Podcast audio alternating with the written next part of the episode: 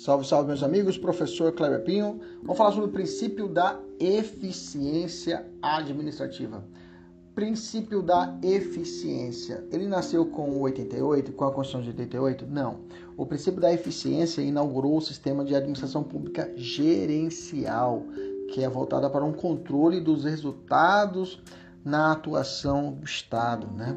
A emenda constitucional 19 de 98 trouxe o princípio da eficiência, né? e aí fechando o chamado princípio, é, os princípios da, expressos da, da, da, administração pública, que é o LIMP, né? que nós conhecemos hoje. Beleza? Quais são os valores perseguidos pela eficiência? Quais são os valores perseguidos?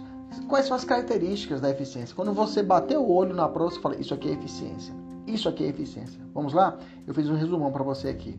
Aí, quando a prova falar de economia e redução de desperdícios, eficiência. Estou falando voltado à administração pública, ok? Qualidade e rapidez, eficiência. Produtividade e rendimento funcional, eficiência. Melhores resultados e avaliação periódica de desempenho, eficiência.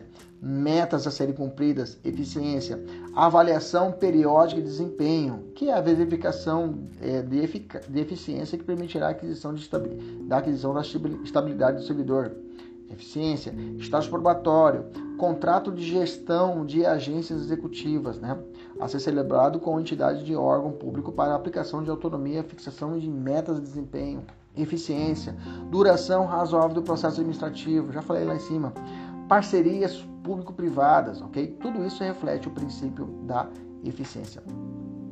Para os servidores públicos federais, a produtividade, inclusive, é um dos requisitos avaliados durante o estágio probatório.